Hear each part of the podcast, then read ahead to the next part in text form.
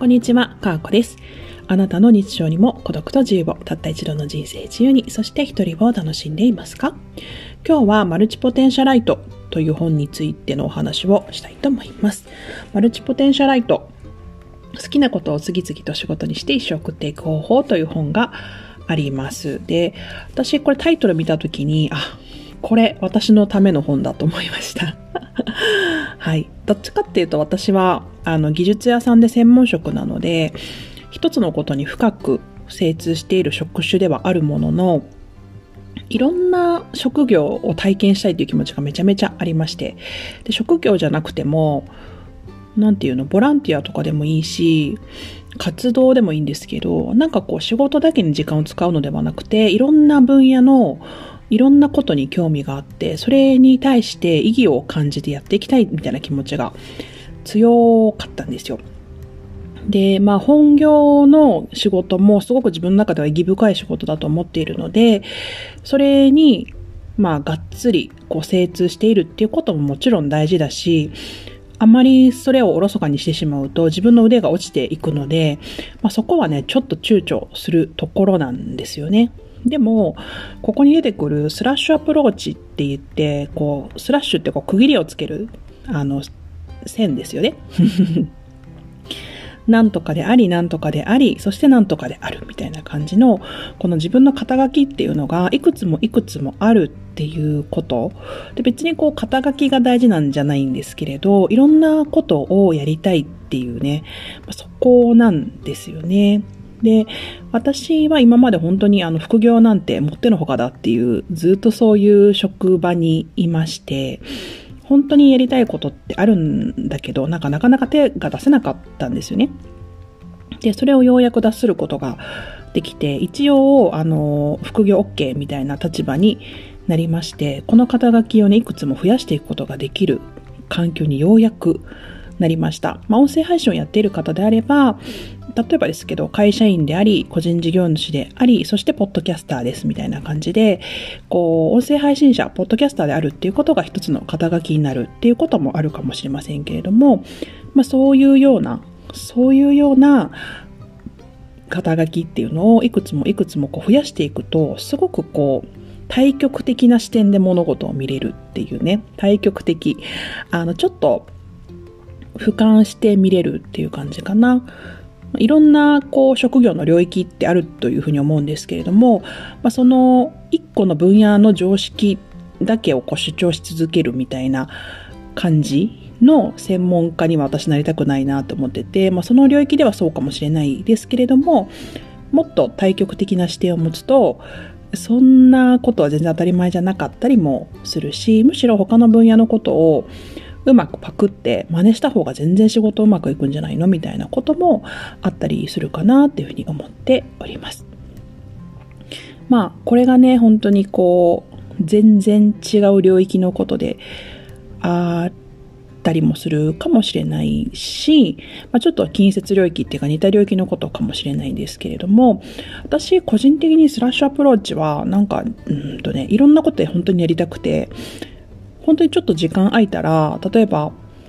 友達のお店手伝うとかでも全然いいと思ってて。あの、アルバイトかもしれないですけど、お金のためにそれをやるのではなくて、うんと、その友達と一緒に入れて活動したらなんか、時給もらえちゃったぐらいの感じで、で、そこに意義があればいいんですよね。このマルチポテンシャライトは、あの、お金に困ってる状態ではなく、そして、その、やってること一つ一つに意義をすごく感じるっていうことなんですよね。自分で立ち上げた事業かもしれないし、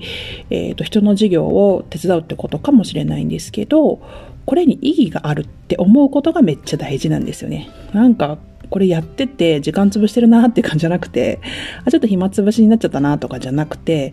これめちゃくちゃ意味あることやってんなっていうふうに思えるのが、まあすごく大事だということなんですよね。意義ってめっちゃ大事ですよね。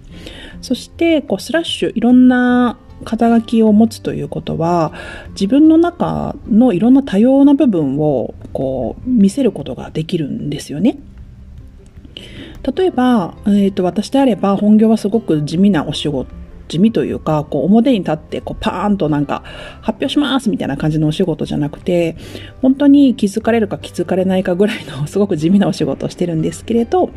でも発信活動みたいなこういうポッドキャストをやったりだっていうのは、まあ割と表舞台ですよね。表舞台だったりもしますし、うんと、そういう何自分のこう、こういう面は